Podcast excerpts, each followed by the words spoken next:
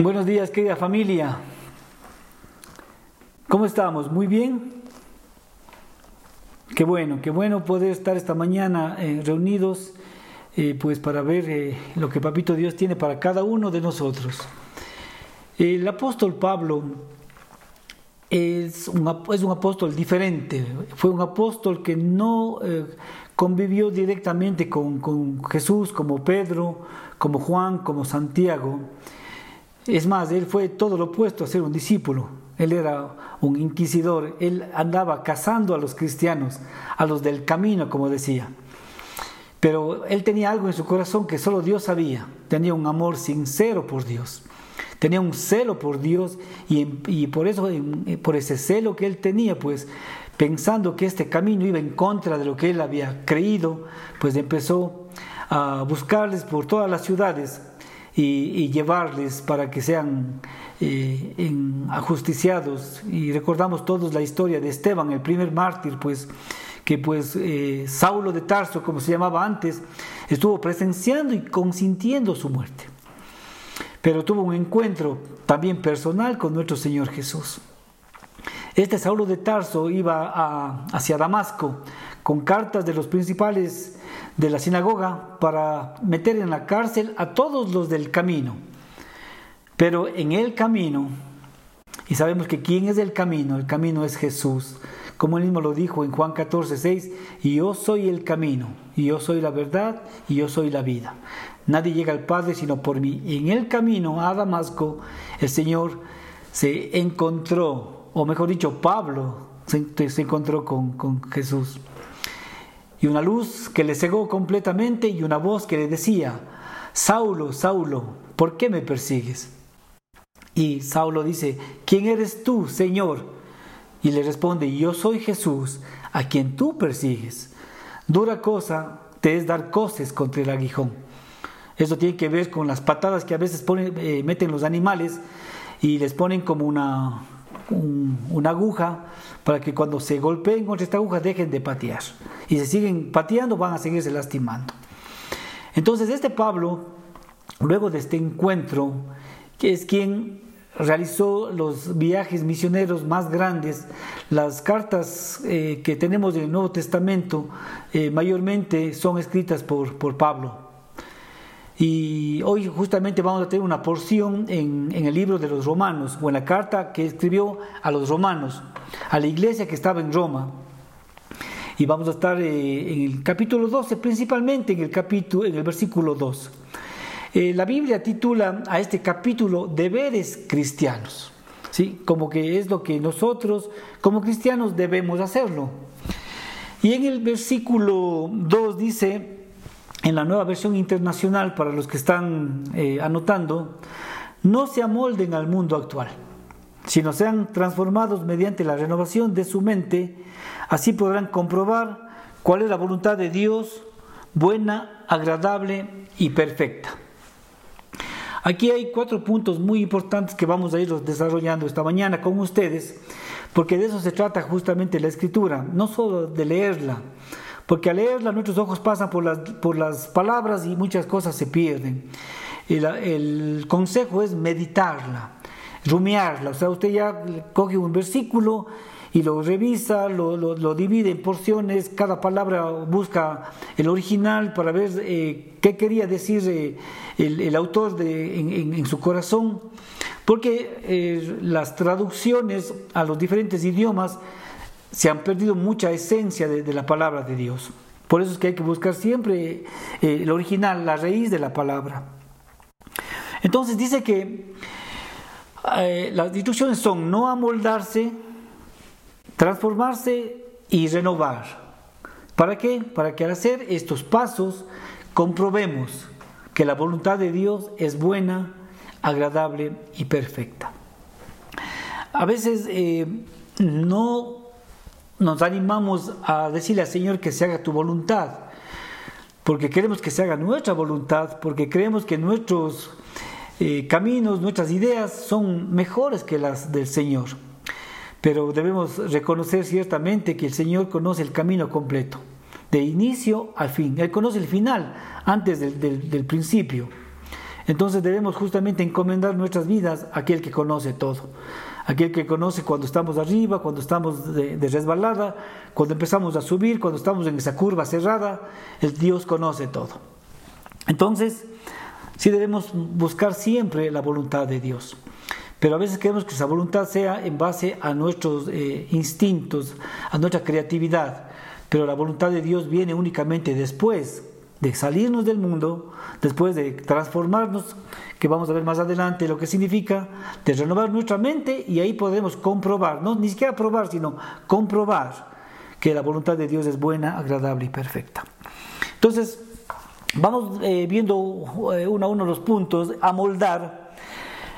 Eh, en primer lugar, el, el apóstol dice que si quieres conocer o comprobar la voluntad de Dios, dice, no se amolden a este mundo. Esto dice en la, en la NBI. En la Biblia de las Américas dice, no os adaptéis a este mundo. Y en la traducción del lenguaje actual dice, no vivan como vive el resto del mundo. Hay un molde en eh, que todas las personas pues se van metiendo en este mundo, si se van ajustando a las corrientes de este mundo. Pero nosotros tenemos que salirnos de este mundo, porque este, en este mundo que vivimos es un mundo caído, donde existen adulterios, homicidios, borracheras, abortos, pornografía, robos, negocios ilícitos. Todo esto es la corriente del mundo. Y nosotros no debemos seguir esta corriente, debemos salirnos. Si es que alguna vez hemos estado en algo de esto que acabo de mencionar, pues la exhortación de Pablo es salgan, no se acomoden a este mundo, no vivan como vive el resto del mundo.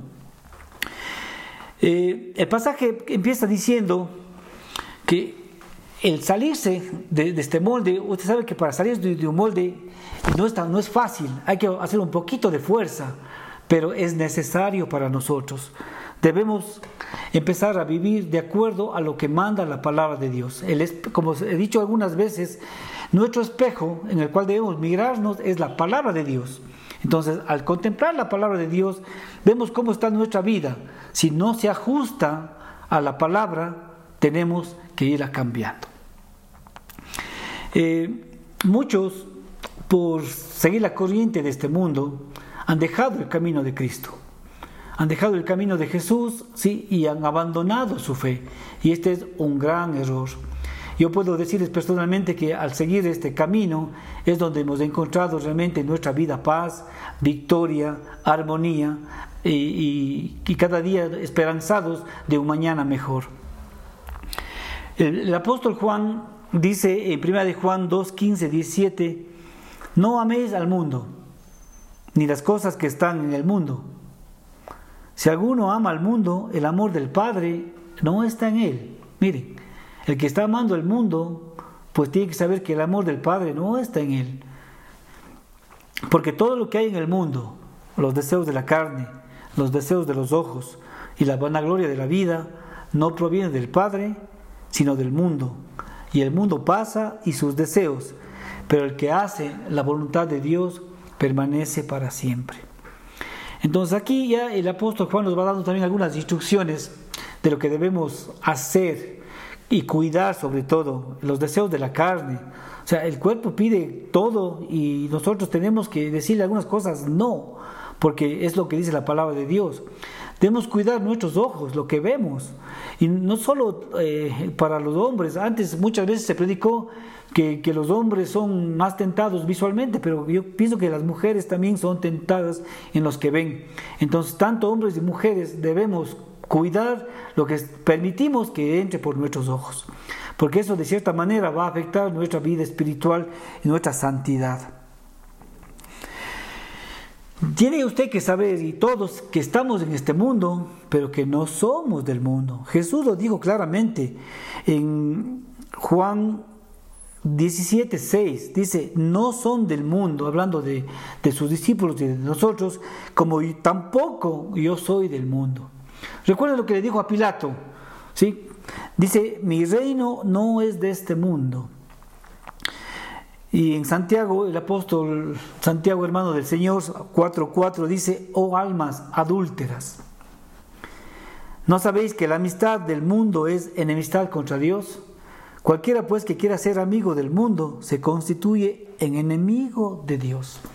Entonces la primera recomendación del apóstol Pablo es que no debemos vivir como vive el resto del mundo. Y aquí les hago una, pregunta, una pregunta para que cada uno se vaya contestando. ¿Qué tan amoldados estamos al mundo? Usted tiene que analizar su vida conforme a la palabra y ver qué tan amoldado ya está este mundo, qué, tan amoldado está a las corrientes de este mundo. ¿Está eh, andando con la corriente del mundo o está caminando en contra? Eh, ¿Cuánto influye lo que usted está haciendo en sus vidas? ¿Cuánto nos controla? Entonces, si estas preguntas, estas tres preguntas, pues le, nos hacen ver que realmente si estamos amoldados a este mundo en algunas áreas, pues el consejo de Pablo para agradar a Dios y para conocer la voluntad de Dios es salir del molde, salir, ¿sí? Porque eso es lo que a Dios le, agrada. El segundo punto dice, transformaos, transfórmense. No solo nos pide que, nos salgamos, sino una vez que nos hemos salido, que seamos transformados.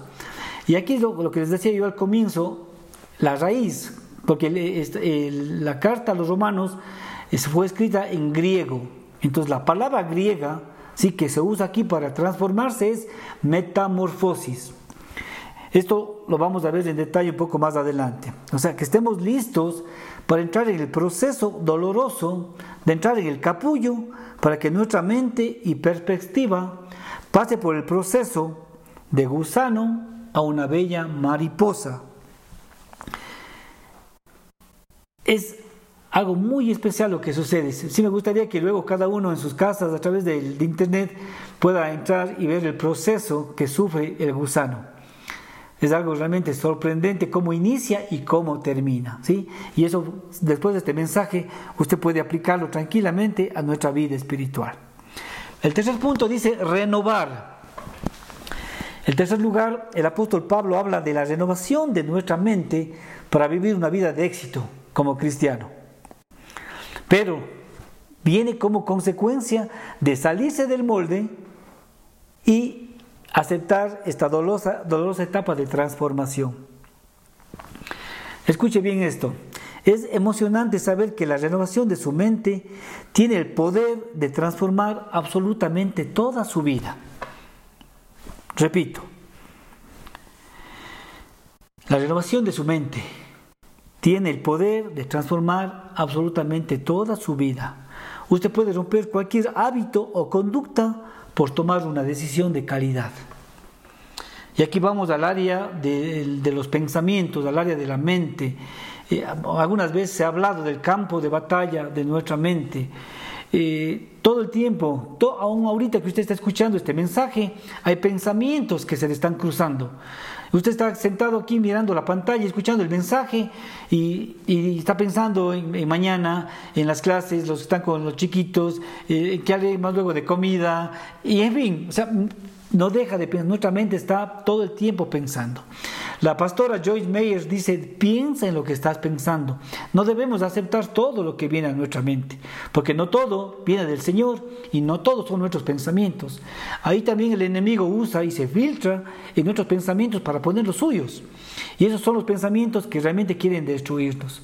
Así es que veamos lo que dicen dos sabios.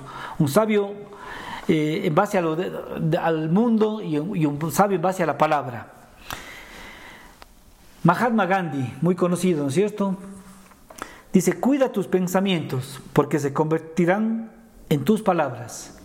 Cuida tus palabras porque se convertirán en tus actos. Cuida tus actos porque se convertirán en tus hábitos. Cuida tus hábitos porque se convertirán en tu destino. Mire, un pensamiento puede afectar completamente su destino. El sabio Salomón en Proverbios 23, lo dice así, porque cuál es su pensamiento en su corazón, tal es él. La calidad de su, de su vida y de la mía va a depender de la calidad de nuestros pensamientos. Y si no, solo haga reflexión un momentito cuando vienen a, sus, a su mente pensamientos de fatalidad, de que no va a salir de esta, que no se va a curar, que no va a salir de esta crisis, ¿cómo se siente? Pues desanimado, eh, derrotado, ¿sí? Y, hay que reconocer, y, mire, porque yo lo he experimentado, inmediatamente que viene un pensamiento negativo a nuestra cabeza, a nuestra mente, bajamos nuestra cabeza. Y así nos quiere tener el enemigo, agachado, destruido.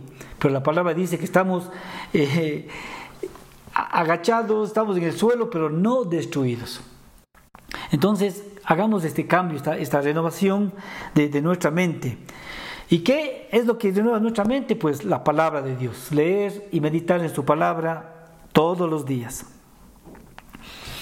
Hay algunas cosas que tenemos que ir entendiendo para que se vaya ampliando nuestro entendimiento.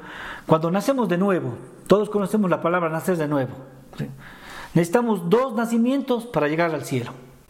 El primero es físico, todos lo recordamos, tenemos nuestra fecha de nacimiento, ¿sí? Y es para este mundo. Pero el segundo, para el cielo, es el nacimiento espiritual. El segundo nacimiento que le explicó Jesús a Nicodemo. Es cuando recibimos a Jesús como Señor y Salvador. Ahí, inmediatamente, todo es hecho nuevo. En nuestro espíritu, no en nuestra alma. Solo nuestro espíritu inmediatamente es transformado. El alma, donde están las emociones y los sentimientos, comienza el proceso de santificación. Por eso dice 2 de Corintios 5, 17, de, modo que si alguno está en Cristo, nueva criatura es. Las cosas viejas pasaron, todas son hechas nuevas. Es por eso que cuando eh, nacemos para el Señor somos unos bebés. Y como es en el mundo físico, es en el mundo espiritual.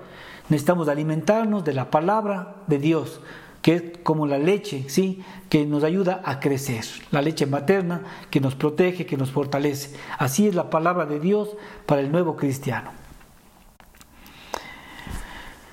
Debemos cambiar nuestra forma de pensar continuamente. No es un evento que se da de una, una vez para siempre. Cada día tenemos que ir renovando nuestro entendimiento. Y tenemos que aprovechar de la sabiduría de los de los ancianos de, edad principalmente, de la gente que ya ha vivido, porque mayormente es así la vida, cómo funciona. Uno aprende a ser hijo cuando es padre y a ser padre cuando es abuelo. Prácticamente uno aprende a vivir cuando ya ha vivido. Entonces, y esto que nos sirva también a nosotros y para eh, nuestros padres mayores que nos están escuchando, el rey David estaba a punto de morir. Y el rey David había adquirido mucha sabiduría en sus años y antes de morir le dice a, su hijo Salomón, y está registrado en Primera de, Reyes 2, Primera de Reyes 2, 2 y 3. Le dice, esfuérzate y sé hombre, guarda los preceptos de Jehová tu Dios, o sea, obedece los mandamientos de Dios, andando en sus caminos y observando sus estatutos y mandamientos, sus decretos y sus testimonios es específico el rey David con su hijo, pues porque realmente amaba a su hijo y quería que le vaya bien. Le dice, obedece los mandamientos, guarda sus preceptos, observa sus estatutos, sus decretos y sus testimonios. O sea, todo, no te pierdas nada de lo que el Señor ha dicho, síguelos, obedécelos. ¿Para qué? Para que prosperes en todo lo que hagas y en todo aquello que emprendas. Imagínate, maravillosa palabra realmente. Y el Señor también le dijo a Josué, cuando eh, le tocaba la tarea grande, porque Josué es el sucesor de Moisés, Josué es el encargado de llevar al pueblo, a más de 3 millones de personas, a la tierra prometida, una tarea realmente grande. Y el Señor le dice, primero de Josué 1, 7, 8 y 9, dice, mira que te mando, que te esfuerces y seas muy valiente, no para pelear, sino dice en guardar y obedecer toda la ley, dice, o sea, todas las instrucciones que mi siervo Moisés te mandó. No te apartes de ellas, ni a izquierda ni a derecha, o sea, no te muevas del camino, para que, sea, para que seas prosperado en todo lo que emprendas. El 8 dice, nunca se apartará de tu boca este libro de la ley, este librito que todos tienen, ¿sí? este libro de enseñanzas e instrucciones, sino que harás entonces, sino que de día y de noche meditarás en él para que guardes y hagas conforme a todo lo que está escrito, porque entonces harás prosperar tu camino y todo te saldrá bien. Y el 9 dice, eh, mira que te mando que te esfuerces, seas valiente, no temas ni desmayes, porque el Señor tu Dios estará contigo donde quiera que vayas. Realmente, Gran promesa, gran enseñanza. Y aquí está realmente la clave del éxito. Hablábamos con algunos hermanos ayer estudiando la palabra. El mundo nos da, se, ha, se, ha, se ha hecho, digamos, ha hecho énfasis en, el éxito del ser humano. Y hay libros, muchos libros acerca del éxito. Y hay pasos a seguir, y, hay, esto, instrucciones del mundo que tienen cierto grado de sabiduría, estrategias, mercadeos y cosas, pero el Señor, si usted se da cuenta, para que usted tenga éxito y le vaya bien, no le habla de ninguna técnicas ni estrategias, solo le dice que las instrucciones que usted tiene en su librito, que ya tiene, que las obedezca que no se aparte, que no se desvíe y todo le saldrá bien. Pero hay, hay una recomendación, dice, de día y de noche. Y a veces nosotros cogemos la Biblia, quizás hoy día domingo, tal vez el día martes, algunos del jueves, pero esto es necesario meditar de día y de noche, todo el tiempo. Ese es el alimento de nuestra alma. Dice, no solo de pan vivirá el hombre, o sea, no solo el alimento físico, sino de toda palabra que sale de la boca de Dios. Debemos tomar en serio ya, hermanos, eh, las instrucciones de, la Biblia. La palabra de Dios es de espíritu y es vida. Tenemos que alinearnos a lo que el Señor dice para que nos vaya bien. También esta palabra renovar está compuesta de dos palabras, ¿sí? De, de re y novar. Re, que es algo repetido, y novar, algo nuevo. O sea, poner algo nuevo repetidamente en nuestra mente. Y definitivamente algo nuevo es la palabra de Dios. Al leer las escrituras y meditar al fondo en su palabra, nos va transformando ¿sí? a la imagen de nuestro Señor. Mire lo que le dice Pablo a Timoteo. Toda la escritura. Y cuando dice toda, ¿qué entendemos? Yo entiendo desde Génesis hasta el Apocalipsis. Toda la escritura es inspirada por Dios, útil para enseñar, para redarguir, para corregir, para instruir en justicia, a fin de que el hombre de Dios sea enteramente preparado para toda buena obra. Entonces, debemos tomar en serio ese librito que tenemos a veces abandonado, empolvado, cerrado o quizás abierto en algún salmo específico como un amuleto para que nos vaya bien. O sea, no sirve la, Biblia abierta. Lo que sirve es la Biblia abierta, leída, meditada y obedecida. Eso sí sirve. Una vez hechos estos tres pasos primeros de no amoldarnos al mundo, de ser transformados y de renovar nuestra mente, dice que podemos comprobar, no probar, comprobar que la voluntad de Dios es buena, agradable y perfecta. Eh, y es interesante cómo el Señor actúa. ya quisiéramos nosotros que, que, el Señor se mueva como nosotros queremos, pero el Señor tiene sus caminos, sus métodos, sus estrategias. Y cuando le visita a Abraham en Ur de los Caldeos, en la tierra pagana, le dice, sal de tu tierra y de tu parentela, sal de la casa de tu padre, ¿sí? Y, y te llevaré a la tierra que tengo para ti. O sea, ¿qué le dice? Sal y en el camino te cuento a dónde vas. Esto, esto es como, como firmar un, contrato en blanco y luego el que le hace firmar se lleva y él llena lo que quiere.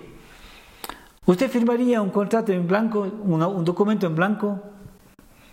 Con Dios sí puede hacerlo. Con Dios sí puede usted firmarle, ¿sí? Y dejar que Él luego llene los, los, los espacios. Lo que nosotros necesitamos es necesariamente aceptar este proceso. Salir del molde, transformarnos, renovar la mente y así podemos comprobar que la voluntad de Dios es buena, es agradable y es perfecta. Ok, entonces, dicho esto, vamos a, los tres puntos siguientes. ¿Qué significa que la voluntad de Dios sea buena, que sea agradable y que sea perfecta? buena. Porque Dios no traerá nada malo a su vida, hermanos. Y eso usted tiene que tenerlo grabado en su corazón. Dios es bueno. Léale toda la escritura. Dice Dios es bueno. Sí, el salmista dice, te doy gracias Señor porque eres bueno, porque para siempre es tu misericordia. Todo lo que Dios hace es bueno. Nada malo puede salir de un Dios bueno. Todo lo que el Señor está haciendo en sus vidas, ¿sí? todo lo que el Señor permite, aún lo aparentemente malo, ¿sí? Dios lo, dará la vuelta y en su momento obrará para nuestro bien. Nada malo le puede usted atribuirle a nuestro Dios. Pero usted puede decir en este momento, pero Diego, mira lo que yo estoy viviendo en mi, familia. Mi hogar se destruyó, ¿sí? se acabó mi matrimonio. Mira, no me puedo recuperar, mi salud está quebrantada, no, no, no puedo sanarme. Mira mis, mis finanzas, no puedo salir, no alcanzo a mí, no puedo pagar mis deudas. Pero yo puedo hablarle de algunas circunstancias que quizás nos llevaron a eso, ¿no es cierto? A veces son consecuencias de nuestros actos. A veces no fuimos previsores, eh, no tenemos tal vez una, buena alimentación, un, sistema de ejercicio, no, tuvimos un buen trato como pareja, no sembramos buenas cosas de nuestra juventud y en los años pues ya la cosa se volvió insoportable, se vive un ambiente hostil. Entonces puede ser como consecuencia de nuestros propios actos lo que estamos viviendo ahora. Puede ser también el enemigo, que su plan es matar, robar y destruir, y, obviamente interfiere ahí para hacernos la vida de cuadritos. Puede ser también que el Señor eh, nos está disciplinando porque es un papá que nos ama y el papá que ama a su hijo disciplina. O también puede ser que el Señor nos quiere llevar a un nivel más alto y es, necesario un proceso para cambiarnos de, de nivel. Muchas circunstancias. Y esto que yo le estoy contando, créanme que ya no es solo teoría. Yo muchas veces compartí desde la teoría, desde la lectura de un libro, desde la experiencia de otros, pero le estoy contando desde la realidad de, mi propia vida. Los procesos son necesarios. Los desiertos que vienen a nuestra vida o a donde el Señor nos lleva, porque no siempre el enemigo nos lleva al desierto. Recuerden que el Espíritu Santo fue quien llevó a Jesús al desierto. El desierto es un lugar, como he dicho, es un lugar santo. ¿Sí? La palabra de, original de desierto es midbar, que viene de dabar, que es la palabra de Dios, es donde escuchamos claramente la palabra de Dios sin interrupciones, sin, sin obstáculos. Es el único lugar donde podemos aprender cosas que no aprenderíamos de otra manera. Entonces, si usted está viviendo alguna situación ahorita incómoda, difícil, pues lo que tenemos que hacer como hijos e hijas de Dios es someternos al plan de Dios. Decir, Señor, tú eres mi Padre, tú me has adoptado como tu hijo, tú eres bueno, y como dice aquí en, Jeremías 29:11, tú tienes planes de bien y no de mal para darme un futuro venturoso, harás que todo esto que me está pasando en su momento obre para bien, sí, y descansar y confiar que Dios tiene el control, definitivamente. Entonces, la voluntad de Dios es buena. Créame, hermano, y le digo así de todo corazón, si usted a veces no, está sintiendo que es algo bueno, pero Dios en su momento le mostrará que todo lo que está pasando en su vida es bueno. El segundo punto es agradable. Y esto tiene que ver con, con el sabor, algo sabroso. Creo que a todos nos gustan los postres, a mí principalmente me encanta. Entonces, esto tiene un gusto celestial.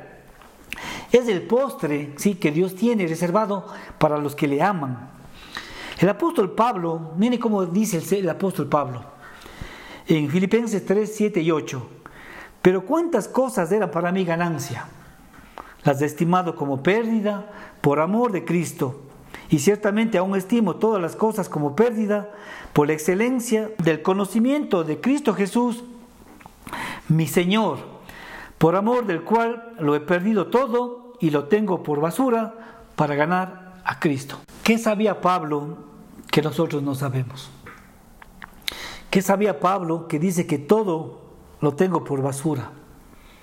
¿Qué sabía Pablo que dice que para mí el vivir es Cristo y el morir es ganancia? Si estoy aquí en este mundo, dice, gastaré mi vida llevando el Evangelio. Y si muero, mucho mejor. ¿Qué sabía Pablo? que nosotros no sabemos, pues está en la escritura. Él sabía que después existe algo mucho mejor, porque él cuando tuvo un encuentro con Jesús en el camino a Damasco, dice que fue llevado al tercer cielo y se le mostró cosas que se le prohibió que, que cuente. Entonces él sabía bien a quién servía y a dónde iba. Entonces la, la voluntad de Dios es agradable y perfecta, completa cada pieza encaja exactamente en el lugar que corresponde. Cada tornillo, cada arandela, cada amortiguador, hablando de una máquina, ¿sí? está perfectamente lubricada por el aceite del Espíritu Santo. La voluntad de Dios es algo que nosotros debemos anhelar. Cada día, como Jesús nos enseñó, porque ahí está la enseñanza, a veces se nos pasan las perlas. El Señor Jesús en la oración nos, dice que se haga tu voluntad, ¿sí? Que se haga tu voluntad. Cuando estaba en el Getsemaní, en el dolor, en la angustia, en la agonía de su alma, él clamó realmente pidiendo ser liberado de esa copa, de ese momento. Pero dice, no sea como yo quiero. Y me encanta cómo dice en, el Evangelio de Lucas, Abba le dice, papito, todas las cosas son posibles para ti. Él reconocía todo el poder de Dios, que Dios podía cambiar en un instante la situación. Pasa de mí esta copa, mas no sea como yo quiero, sino como tú. El Padre nuestro también nos, nos, enseña a pedir que se haga tu voluntad, que se haga la voluntad de Él, como es en el cielo, aquí en la tierra. Recuerden que nosotros estamos viviendo día a día y deberíamos tomar el consejo de Jesús para vivir una vida más tranquila, ya no pensar en, lo que va a ser la próxima semana o dentro de un mes. Eso solo nos va a traer aflicción al alma, porque todo lo que es desconocido, lo que es incierto, trae, trae ansiedad. Es mejor el consejo de Jesús, cada día su propio afán, cada día, porque nadie tiene garantizada la vida, hermanos, ustedes saben, ¿sí? cada uno de nosotros tiene un tiempo. Cuando nacimos, el reloj se puso en marcha, ¿sí? Y a cada uno de nosotros llega la hora determinada, ni antes ni después. En el momento exacto, el Señor nos llevará a su presencia, o, o como otros también estamos esperando, como dice en Apocalipsis 20, ven Señor Jesús, o que el Señor venga antes. Me voy a enfocar en el punto eh, número 2. ¿Recuerdan los, cuatro puntos? Dice, no nos amoldemos, seamos transformados, renovados y comprobar la voluntad de Dios. Entonces, vamos a la raíz. La raíz eh, griega de esta palabra está compuesta por dos palabras. Metamorfosis, que la conocemos como una sola palabra, pero viene de griego meta, que significa renovar, hacer diferente, cambiar, ser convertido. Y morfos, que es forma, costumbre, figura, naturaleza. Entonces, uniendo estas dos palabras, transformar lo que está diciendo el, apóstol Pablo es cambien de forma, cambien de figura, cambien de tu naturaleza, conviertas en algo completamente diferente a lo que eran. Entonces, tal como les expliqué hace un momentito del gusano. El gusano debe convertirse en una hermosa mariposa. Pero los que ya han visto esto antes sabemos que eso no ocurre de la noche a la mañana. Viene un proceso. Y este proceso a veces es doloroso, pero es necesario. Nosotros, dice la palabra que tenemos la mente de Cristo, pero la mente de Cristo empezamos a tenerla cuando empezamos a, renovarla con la palabra de Dios. Entonces, para llegar a tener la mente de Cristo, a veces yo he escuchado gente que dice, yo tengo la mente de Cristo, pero solo lo dicen.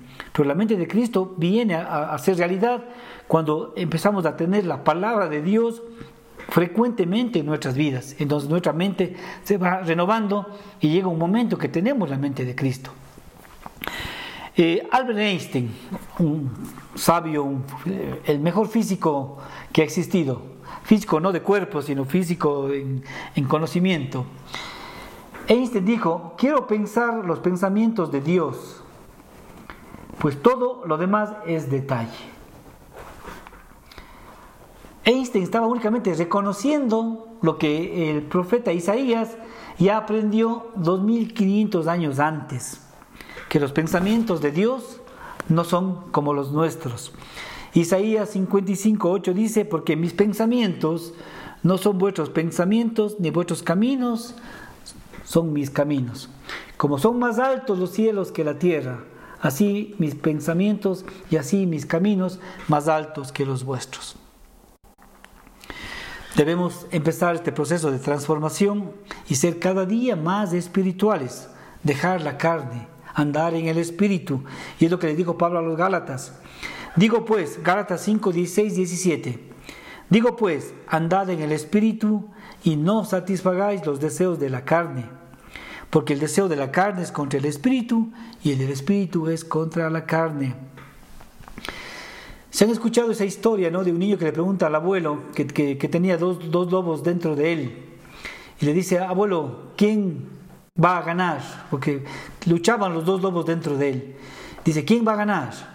¿El blanco o el negro? Y el abuelo le, le contestó, el que alimentes más. El que alimentes más, ese va a ser el que, que gane. Entonces, si usted alimenta más la carne, la carne va a prevalecer pero si alimenta más del espíritu, el espíritu va a vencer. Debemos convertirnos en algo completamente diferente. Y esto lo puse en la introducción del, del mensaje de hoy, lo quiero leerle textualmente, y dice, no es suficiente el conocimiento de la palabra. Debemos cambiar.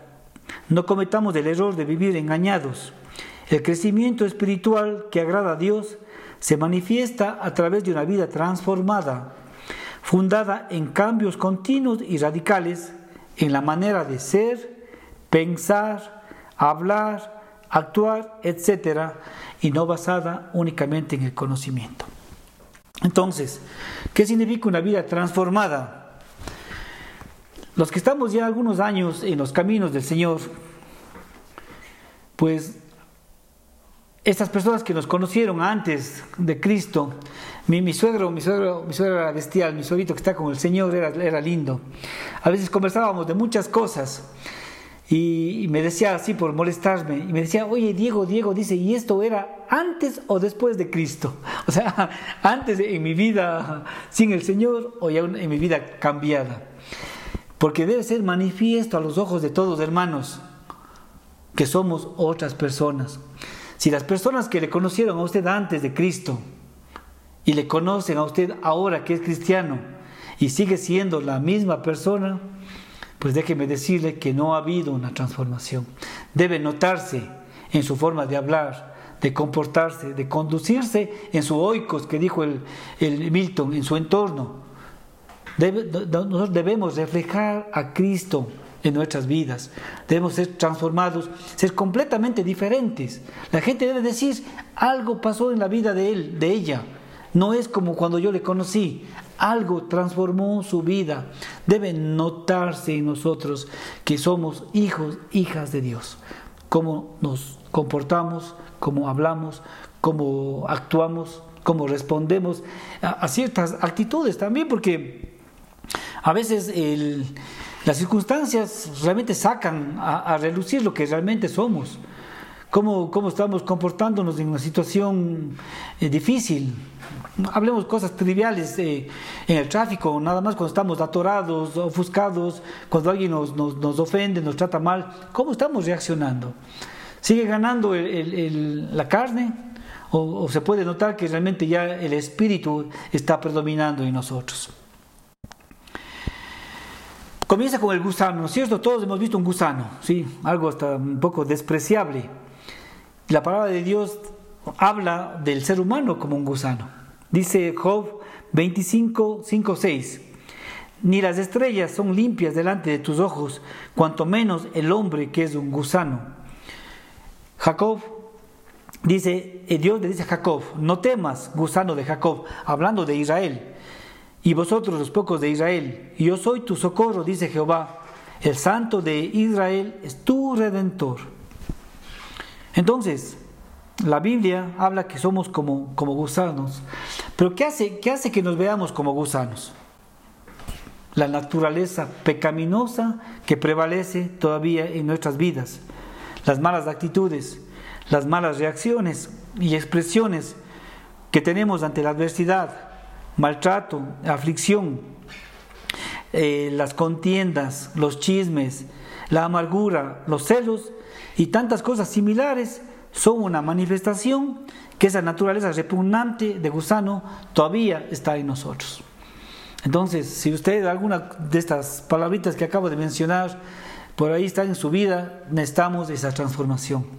Necesitamos pasar por el proceso de gusano a mariposa. ¿Cómo cambia el gusano a la, mariposa? Llega un momento en su vida que el gusano entra en un capullo o en la crisálida, un lugar solitario porque no puede entrar nadie más con él, un lugar oscuro, un lugar donde no se ve salida, no sabe por dónde va a salir, un lugar que no sabe qué es lo que está pasando, qué es lo que Dios está haciendo. No sé si alguna vez alguno se identifica de estar en algún momento en un capullo, en una crisálida, un momento de estrechez, un momento de opresión, un momento que realmente eh, se están perdiendo las esperanzas porque no hay salida aparente. Pero Dios está obrando. Así como el gusano no sabe cómo se está haciendo su transformación, nosotros también no sabemos cómo Dios está usando este proceso en nuestras vidas. Lo que parece que va a terminar mal, si creemos en Dios y con todo lo que he dicho anteriormente, debemos estar confiados de que todo va a obrar para bien. En el momento, y esto es importante, en el tiempo de Dios. Esto es algo maravilloso. Después del tiempo exacto establecido por Dios, algo con lo que he estado luchando por algún tiempo, porque ciertamente cuando, cuando estamos en, la crisálida, en el capullo, lo que queremos es salir lo más pronto posible. Pero así como si un bebé queremos sacarle a los cinco meses, sería perjudicial para el bebé porque no está listo para, para sobrevivir, para enfrentarse al mundo. Necesitamos nosotros también esperar con paciencia el proceso para cuando el Señor determine sacarnos de la situación que estamos atravesando. Pero ciertamente vamos a salir. El gusano no muere en el capullo. El gusano no se queda para siempre en la crisálida. En el tiempo establecido por Dios saldrá. Y no saldrá como entró. No saldrá como, como ese bicho, sino saldrá como algo maravilloso, como una mariposa que todos conocemos. Dice segunda de Corintios 3:18, somos transformados de gloria en gloria en la misma semejanza como por el Espíritu del Señor. Existen diferentes tipos de mariposas, no todas las mariposas son iguales. Solo hay una especie muy conocida, el otro día la, Romy nos aclaró el nombre, eh, es conocida como la reina de las mariposas y ella es la mariposa monarca. Es una mariposa con los colores eh, muy, muy, muy llamativos, muy hermosos.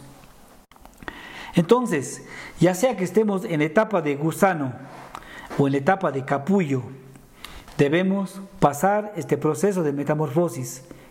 Sin embargo, aquí hay algo importante. Por lo regular, el creyente manifiesta la tendencia de querer vivir como un grillo. El grillo nace, vive y muere como grillo. No experimenta ni sufre ninguna transformación. Así es que seamos preferibles el gusano que entra en el cambio. Todos llegamos al Señor con situaciones difíciles, llegábamos cargados de pecado en nuestras vidas, pero el Señor con su palabra nos ha ido limpiando, nos ha ido lavando. ¿sí? El proceso que estamos viviendo es un momento especial para llevarnos a una mejor situación.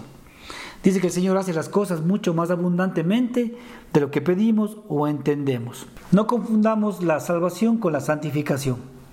La salvación, como les dije, es un instante.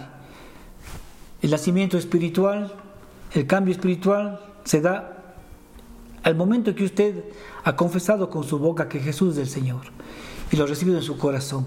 Usted es salva, usted es salvo, usted tiene vida eterna. Pero ahí comienza nuestro proceso de santificación. Cada día. Por eso dice Pablo a los colosenses, hacer morir al viejo hombre o a la vieja naturaleza ¿Y a, qué se refiere con estas? ¿Cuáles son las obras de la carne? ¿Sí? Que usted tiene que identificarlas bien. ¿Cuáles son las obras de la carne? Esto está en Gálatas 5, 19 al 21. Las obras de la carne para que usted las identifique, para que se desamolde de ahí, si es que quizás una de estas están afectando su vida, es, dice, las obras de la carne son adulterio, fornicación, inmundicia, lascivia, idolatría, hechicerías, enemistades, pleitos, celos, iras, contiendas, disensiones, herejías, envidias, homicidios, borracheras, orgías y cosas semejantes a estas, acerca de las cuales os amonesto, como ya lo he dicho antes, que los que practican tales cosas no heredarán el reino de Dios. Entonces debemos poner la mira en las cosas de arriba, hermanos, donde está Cristo sentado a la diestra de Dios. Debemos hacer morir lo terrenal en nosotros. Fornicación, impureza, pasiones desordenadas, malos deseos y avaricia, que es idolatría. También debemos dejar la ira, el enojo, la malicia, la blasfemia, las palabras deshonestas de vuestra boca, las malas palabras que algunos los, tienen en, la punta de la lengua y todo el día hablan malas palabras y se llaman cristianos. Por eso dice que el nombre del Señor es blasfemado entre los cristianos. Debemos, entrar ya en ese proceso, en esa transformación. En serio, hermanos, en serio. El Señor hay que ser varones y, mujeres temerosos de Dios. Sí, nosotros queremos que Dios nos bendiga y que nos vaya bien, pero la bendición viene por la obediencia. ¿Sí? Está clarito, justamente ayer estudiábamos Deuteronomio 28 y están las consecuencias de la bendición y de la maldición. Si obedecemos las palabras y las ponemos por obra, estas bendiciones nos seguirán. Ya las he contado, no viene al caso ahorita, ustedes saben las, la consecuencia de la obediencia, las bendiciones, pero también hay consecuencias de la desobediencia y son terribles. Vestidos como escogidos de Dios, santos y amados, de entrañable misericordia, de benignidad, de humildad, de mansedumbre, de paciencia, soportándonos los unos a los otros y perdonándonos los unos a los otros. Si alguno tuviere queja contra otro, de la manera que Cristo os perdonó, así también hacedlo vosotros. Y sobre todas estas cosas, vestidos de amor, que es el vínculo perfecto. En la carta a los Corintios dice Pablo, ahora permanecen la fe, la esperanza y el amor. Pero el mayor de estos es el amor. Dice, por sus frutos los conoceréis. En esto conocerán que son mis discípulos, en el amor que se tuvieran los unos por los otros. La gente debe vernos diferentes, hermanos. No podemos seguir siendo los mismos. Debemos ya entrar en ese proceso. Si no entramos voluntariamente, el Señor nos va a meter en el proceso. Yo he dicho muchas veces en consejería, hay dos maneras de aprender las cosas. La una es por consejo, la otra es por experiencia. La segunda va a doler. Así es que seamos sabios y atendamos el consejo de la palabra y sigamos sus instrucciones. Efesios 4:15, antes siguiendo la verdad en amor, crezcamos en todas las cosas en aquel que es la cabeza, a saber, Cristo. Crezcamos, dice, significa agrandar, ser aumentado, acrecentar, extenderse, ser transformado, cambiar de naturaleza. ¿Y cuál es la meta final de la metamorfosis? Esto lo dice Efesios 4:13, hasta que todos lleguemos a la unidad de fe y del conocimiento del Hijo de Dios, al varón perfecto, a la medida de la estatura de la plenitud de Cristo. Examínese a la palabra de Dios. Examínese, póngase frente al espejo de la palabra. Mire cómo está su vida, cómo se está conduciendo diariamente. Si está ajustada su vida a Cristo, si está ajustada su vida a la palabra, le felicito. Y si no, hagamos ese ajuste necesario. Pidámosle a Dios que ser transformados, que se haga esa metamorfosis. No va a ser fácil, no nos va a gustar, pero va a ser lo mejor. Lo mejor es que la voluntad de Dios se haga en nuestras vidas. Reconocer siempre que la voluntad de Dios es buena, es agradable y es perfecta. Gracias, amado Dios. Tu palabra, Señor, es como toda espada